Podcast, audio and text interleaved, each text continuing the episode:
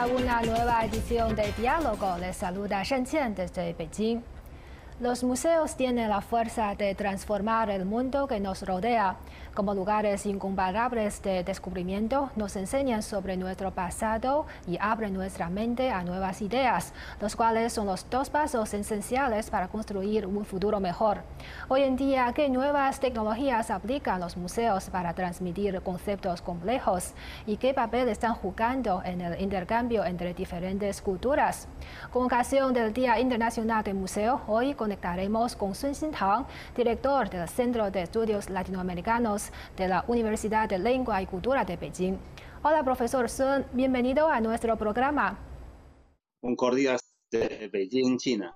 Muchas gracias. Bueno, para empezar, me gustaría preguntarle, eh, ¿recuerda usted la última vez que visitó un museo? ¿Cómo fue? Ah, bueno, la, la última vez que visité un museo ya eh, fue el año pasado. Eh, visité el Museo Nacional de la Escritura eh, China en Anyang, en la provincia de Henan. Este museo reúne la historia de la escritura china. para mí fue impresionante la visita, porque en él uno puede encontrar todas las etapas de la evolución de la escritura china, desde los primeros vestigios encontrados hasta la actualidad. Eh, para mí lo más eh, eh, impresionante fue ver los caracteres chinos tallados en, la, en las escápulas de animales y caparazones de tortugas. Son textos empleados en rituales religiosos en aquel entonces, que se estima que datan de, la época de la dinastía Shang, hace más de 3.000 años. ¿no? También podemos encontrar eh, tallas de caracteres en armas y herramientas de bronce eh, de diversa índole, así como tablillas de bambú que a modo de libro eh, se unían bueno, mediante cuerdas, ¿no? cuerdas para crear un texto legible. De hecho, el carácter chino, tomo, bueno, es un símbolo jeroglífico, viene de estas tablillas de, bambú. Bueno, como sabes, yo trabajé varios años en América Latina para la enseñanza del idioma chino. Siempre me emocionaba al explicar eh, a los hispanohablantes el origen y la formación de los caracteres chinos. Eh, bueno, eh, para mí fue muy emocionante esta visita al museo porque además creo que la escritura china es también eh, símbolo de la unificación nacional y de la continuidad de la civilización china. Bueno, la civilización china a lo largo de más de 3.000 años, la civilización china escrita, digamos, se ha mantenido de manera interrumpida hasta nuestras fechas. Yo creo que en gran medida, en gran parte, se debe a la escritura china. Y en este museo, al ver ah, el, origen, la formación, todo el desarrollo, la evolución de los caracteres chinos y la escritura, entonces es realmente para mí, eh, bueno, feliz, impresionante y sorprendente. Sí, fue una experiencia muy especial. Y el Consejo Internacional de Museos declaró el tema del Día Internacional de los Museos del 18 de mayo en 2022 como el poder de los museos, señalando que los museos en el siglo XXI tienen un, lugar, eh, tienen un gran potencial e influencia para hacer el mundo un lugar mejor. ¿Y cómo usted interpreta eh, personalmente el tema del poder de los museos? ¿Qué poder cree que tienen los museos? Bueno, yo creo para mí el museo sí que tiene eh, poder, poder en varios aspectos.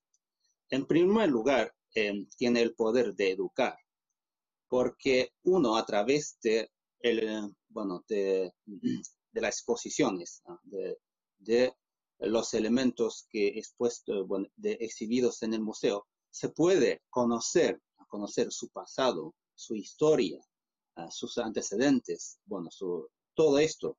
Entonces, bueno, e, eso yo creo que es un, poder muy importante para la educación y formación del público. Y el museo creo que también tiene el poder de innovar, porque hoy en día, con las nuevas tecnologías, los museos empiezan, muchos museos del mundo ya eh, inician, iniciaron su proceso de digitalización, ¿no?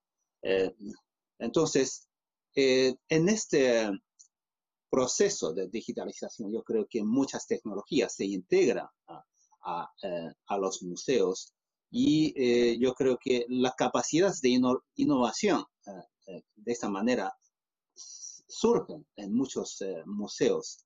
Y de esta manera, también los museos con las nuevas tecnologías eh, dan mayor acceso al público para eh, la visita del museo y conocer toda, todos, bueno, la cultura, toda la tradición, la, historia detrás de, de los objetos y, de las exhibiciones de los museos. El tercer aspecto, yo creo que es eh, eh, del poder del, museo, es el de construir. Porque a través de los museos se, puede construir una comunidad común, una comunidad común compartida de historia compartida, de tradiciones compartidas, de raíces compartidas. Entonces, al conocer, bueno, eh, al tener esta comunidad, comunidad entre las personas, entonces uno al eh, visitar, al conocer todo esto, yo creo que em, le da el, le da la, bueno, le da la idea, las reflexiones, la inspiración, mejor dicho, le da la inspiración de eh, conocer no solo su pasado, ya su, futuro, o sea, su destino en este sentido. En ese sentido, yo, creo que el museo también tiene el, poder de construir una comunidad eh, compartida de destino común. Mm, así es. Y seguro que usted ha visitado a muchos museos en diferentes eh, países del mundo. Entonces, ¿cómo evalúa usted el desarrollo de la industria museística de China? El desarrollo de esta industria en China, yo creo que hoy en día ha tenido éxitos inéditos, sin precedentes. Por ejemplo, bueno, en 2000 eh, en China existen 5.700 mm, ah, eh, museos. Entonces, eh, ya ah, existe o hay un museo ah, por cada 244 mil personas. Yo creo que esto para un país tan grande, un país de tanta población, yo, yo creo que sí que es un eh, éxito total, no éxito sin precedente para, bueno, eh, para nuestro país. Y también yo creo que el museo, eh, esta industria museística en China ha encontrado también su punto, un, nuevo punto clave en su desarrollo. Por ejemplo, en los últimos años, el gobierno chino ha promulgado nuevas medidas para el desarrollo de esta industria. Por ejemplo, el año pasado eh, se publicó ah, bueno, un informe de las orientaciones para promover la reforma y el desarrollo de los museos. Yo creo que esto puede constituir un nuevo, como, un nuevo impulso, uh, promoción para el eh, desarrollo de este sector eh, cultural, sector industrial. En 1919, en, mi estadía en China para participar en, reuniones del Instituto Confucio, pude visitar eh, el Museo Municipal de Hantan. Hantan es mi ciudad natal. Ahí, entonces ya hace tantos años no visité el museo, pero el Museo Municipal de Hantan, mi propia tierra, me dio también ah, grandes impresiones porque se han em, reformado con nueva fisonomía, con nuevas eh, salas, eh, nuevos, eh, nuevas exposiciones. Entonces, imagínense, imagínense una ciudad, una ciudad, yo creo que una ciudad como entre tantas ciudades de China, que tiene un museo tan importante de siete pisos, muy moderno, con salas bien actualizadas. Es realmente, yo creo que, eh, entonces, mm, podemos imaginar en tantas ciudades chinas como de gente como estas de, 3, 4, 5 millones de habitantes en China, muy, muchas, yo creo que sus museos están eh, reformándose o han tenido estas eh, nuevas actualizaciones para dar mejor acceso al público. Además, eh, en mi tierra natal, hay otro museo que se llama Museo de los Chengyu, o sea, expresiones idiomáticas hechas, ¿no? Handan tradicionalmente considerada como la capital de los Chengyu, porque hay más de 1400 uh, estas expresiones. Um, eh, eh, tiene su origen en esta tierra, en esta tierra, bueno, porque esta es la única ciudad antigua china que no ha cambiado de nombre a lo largo de 3.000 años. esta es la ciudad de Handan. Entonces tiene mucho, mucho patrimonio histórico. y los eh, estas expresiones idiomáticas también forman parte del legado, legado mm, de, la ciudad. Un museo ah, de estos Chengyu también para mí es muy interesante. Eh, fue también una, una alegría, un, placer poder visitar de nuevo este, bueno, es un museo nuevo, ah, visitar este museo nuevo, pero bien interesante, culturalmente importante para la ciudad y también para la historia china. Sí, todo eso muestra el respeto de la gente y del gobierno hacia su, pasado, su historia. Y sabemos que usted lleva 10 años trabajando y viviendo en América Latina y se ha comprometido con el intercambio de literatura china y latinoamericana. En los últimos años, China y América Latina también han tenido muchos intercambios en materia de museos. Eh, por ejemplo, en 2016, 275 tesoros nacionales cruzaron el océano hacia Chile. Y en el año 2021, la exposición Maravillas, la antigua civilización andina en Perú, se exhibió en el Museo de la Capital de China. Entonces, ¿qué cree que significan los museos a nivel internacional? Bueno, eh, de hecho, los museos tienen, yo creo que los museos son importantes no solo para su propia tierra, su propia nación, su propia población, sino también tiene un significado trascendente para la historia humana, en este sentido, para toda la comunidad internacional. Eh, eh, bueno, lo que acaba de contar son hechos importantes de intercambio entre los museos de diferentes países. Yo tuve la suerte de visitar esta exposición de la ciudad prohibida en Chile, en el Centro eh, Cultural de la Moneda, un lugar, un espacio emblemático de Santiago de Chile. Eh, fue una exposición muy exitosa porque miles, millones de, eh, público visitó, visitaron esta exposición porque fue la, primera vez ah, que la ciudad prohibida ah, eh, tuvo esta exposición en un país, eh, bueno, eh, sudamericano, concretamente Santiago de Chile.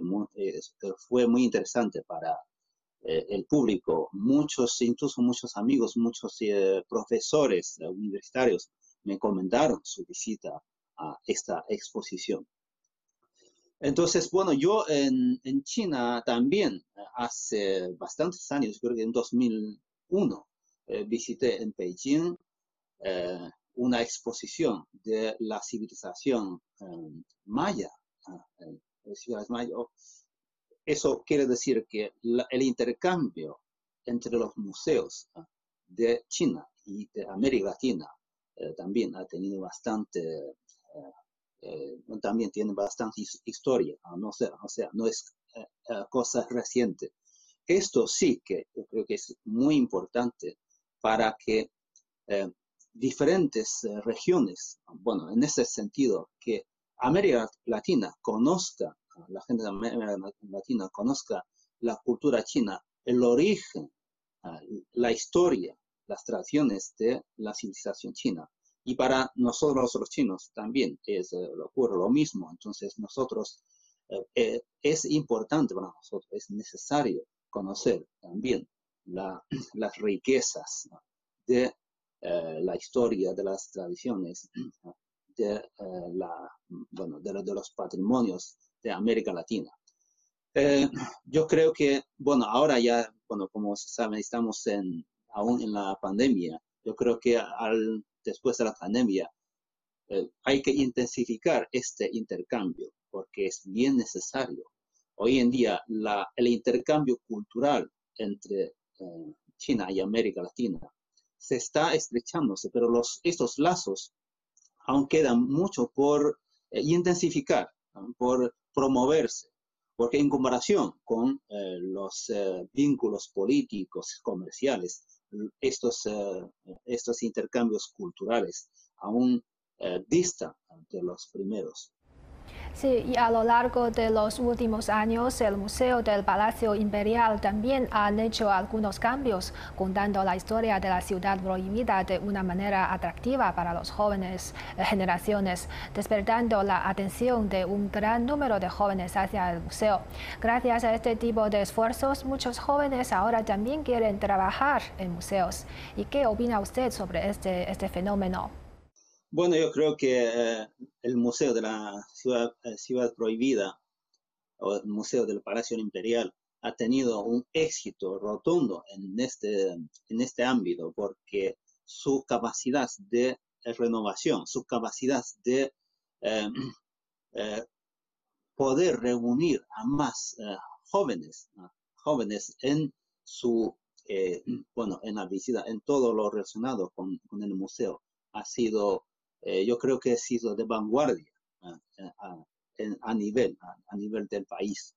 Em, de verdad, yo creo que los museos necesitan em, renovarse en, no solo en, sus, em, en las tecnologías, en, en, su, en sus salas, sino también en las eh, ideas, ¿no? en sus ideas de cómo relacionarse con mm, la juventud, con cómo atraer a más jóvenes. No, no solo esos jóvenes, no solo visitar, a visitar eh, eh, el museo, sino también cómo participan, cómo ellos participan de manera eh, activa e interactiva en las exposiciones, en la, en, bueno, en el día a día, o sea, en la vida cotidiana de eso, del funcionamiento de estos, eh, de estos museos. Y también los jóvenes, eh, es, o sea, para atraer a los jóvenes que participan en, en la creación, ¿no? en el, funcionamiento, en la operación, eh, bueno, en el diseño de todo, todo esto es necesario asimilar ¿no? a la, esa, la capacidad de la juventud. Eh, yo creo que ya eh, el, museo de del Palacio Imperial eh, ha sido un buen ejemplo, ejemplo, y entonces yo creo que este ejemplo puede, merece ser generalizado, extenderse a nivel nacional, a nivel internacional incluido. Sí, es un buen ejemplo, para el futuro desarrollo de los, los, museos. Y en el pasado, el sentido de la distancia era la razón por la cual eh, las experiencias de la gente en los museos eran relativamente escasas. Sin embargo, hoy en día, en Internet, la gente está más estrechamente conectada con, con los museos. Hasta ahora, más de mil museos en más de 70 países y regiones de todo el mundo han estado en línea. Se puede decir que la eh, que la, ciencia y la tecnología y los museos están desarrollándose en conjunto. En algunos museos también se ha aplicado la tecnología de la realidad virtual. En su opinión, ¿cómo se puede potenciar mejor la tecnología para los museos? Eh, yo creo que esto uh, constituye un nuevo desafío para el desarrollo de los museos en, el mundo. como has mencionado, entonces ya tantos eh, museos eh, en el mundo ya empiezan su como digitalización, su presencia eh, virtual online para dar mayor acceso al público. ¿no? Yo creo que esto sí que es necesario, así que es muy necesario integrar, incorporar estas nuevas tecnologías como la realidad virtual, la proyección holográfica las tecnologías de 3D, todo esto en la construcción del museo. del museo. Entonces, porque es una manera, es una manera de dar mayor acceso, no solo dar mayor acceso a la gente para eh, visitar el, museo, sino también como una forma de entretenimiento, una forma de ocio para la gente después de sus estudios, bueno, en, el tiempo de, de, ocio, después del trabajo, todo esto. Yo creo que esto ya eh, constituye un comienzo, un inicio de la, eh, como del nuevo desarrollo, de la eh, actualización de los museos, para el futuro.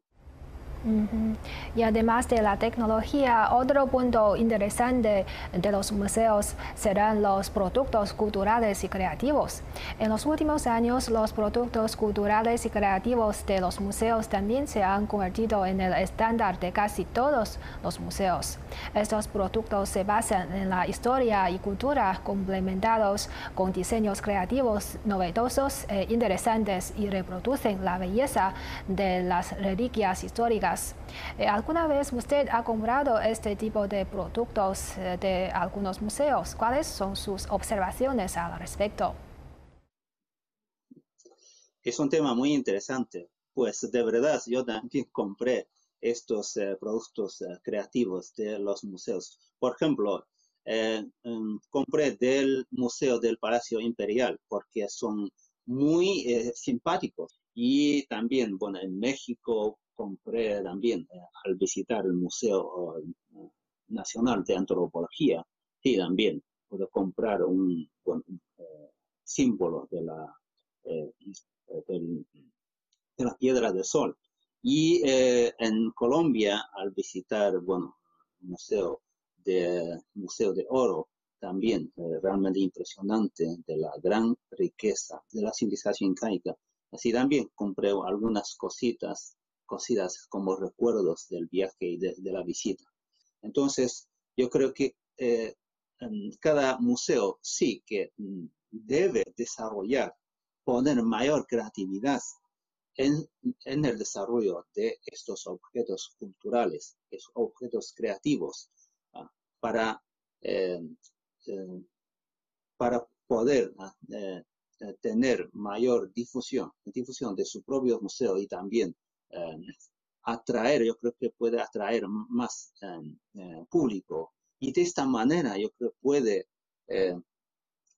dejar mejor, yo creo que dejar una mejor como conocimiento a los visitantes porque con estos productos culturales creativos ellos pueden mantener estos recuerdos vivos esos conocimientos, repasar esos, eh, sus conocimientos sobre eh, la historia del museo, sobre lo que ah, eh, las exposiciones ¿no? en el museo, todo, todo lo que implica ah, el museo. Así es. Y los museos siempre han ejercido una función importante para llevar a cabo la educación de promoción del conocimiento para escuelas y estudiantes. ¿Cómo se puede hacer este trabajo adecuadamente para dejar patente el poder de los museos? ¿Cuáles son sus sugerencias para esto? Sí, de hecho, en la primera pregunta ya dije que el museo tiene este poder de educar, de formar a la gente. Esto sí que es muy importante, es, una, es un poder como fundamental eh, y muy importante en la sociedad. Los museos deben tener sus programas, sus eh, proyectos de eh, dar a conocer a los jóvenes, a los estudiantes, estos patrimonios, estos legados, estas riquezas culturales. En China, yo creo que en nuestro país también los, eh, hay que organizar regularmente estas visitas de los estudiantes, de los jóvenes, a visitar los eh, muchos museos tan eh, importantes museos que tenemos a lo largo y a lo ancho del país. Es una buena forma, una, buena forma para que la generación joven, las futuras generaciones, conozcan mejor sus raíces, su pasado, sus antecedentes. Sí, así es. Los museos pueden ser un espacio para el encuentro de diferentes culturas. Bueno, como bien ha dicho usted, ya llevamos más de dos años con la pandemia de COVID-19. ¿Le han surgido algunas ideas sobre los impactos y cambios que la situación pandémica traerá a los museos? Sí, efectivamente, ya vivimos más de dos años con la pandemia y muchos museos del mundo tuvieron que cerrar al público lamentablemente. Vuelvo a mencionar el ejemplo de las casas Museo Pablo Neruda. Eh, como es, es privado, eh, bueno, se agotaron, casi se agotaron los recursos económicos para mantener eh, estos legados del gran poeta. El escritor Fernando Saez, presidente ejecutivo de la Fundación Pablo Neruda y buen amigo, expresó varias veces sus preocupaciones por el futuro del museo. Yo creo que la pandemia también nos da unas eh, preguntas, nos hace, eh, nos hace reflexionar, por ejemplo, cómo los museos pueden tender mejor puente entre la historia y el presente, entre hoy y mañana, entre las sociedades y entre las culturas. Aunque estas tareas eh, pone en marcha desde el nacimiento de los museos. Es evidente que la pandemia ha afectado mucho el modus operandi de los mismos y en ese sentido deben cambiar aún más. Eh, a mi juicio, un cambio importante es el uso de tecnologías de la información cada vez más avanzadas por parte de los museos para presentar tesoros raros a través de Internet y de, tecnología, como la realidad virtual, la eh, exposición en 3D, proyección holográfica, eh, etc., rompiendo así las limitaciones de las exposiciones tradicionales con un alto nivel de diseño interactivo. Una experiencia tan innovadora puede aliviar eh, una necesidad inmediata, inmediata como la gente ahora. Em, aún, hay mucha gente confinada en, casa, por ejemplo. Em, eh, por otra parte, em, los museos también pueden desempeñar un papel importante en el eh, restablecimiento de las relaciones humanas. Al abrir sus puertas, ya estos museos pueden construir un puente entre las personas.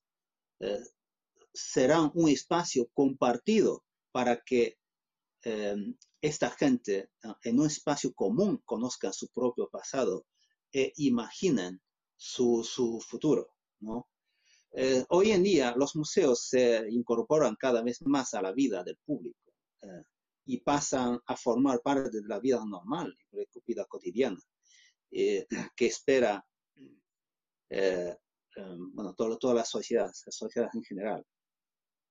Los museos se han convertido en algo más que mero espacios de exposición, eh, sino, em, bueno, también yo creo que bajo en esta situación de la pandemia, ya a, los museos les da, se les, se les, ha dado más valor, valor social y cultural, ¿no? Social, lo que requiere que los museos exploren constantemente su propia capacidad para impulsar la realización del valor.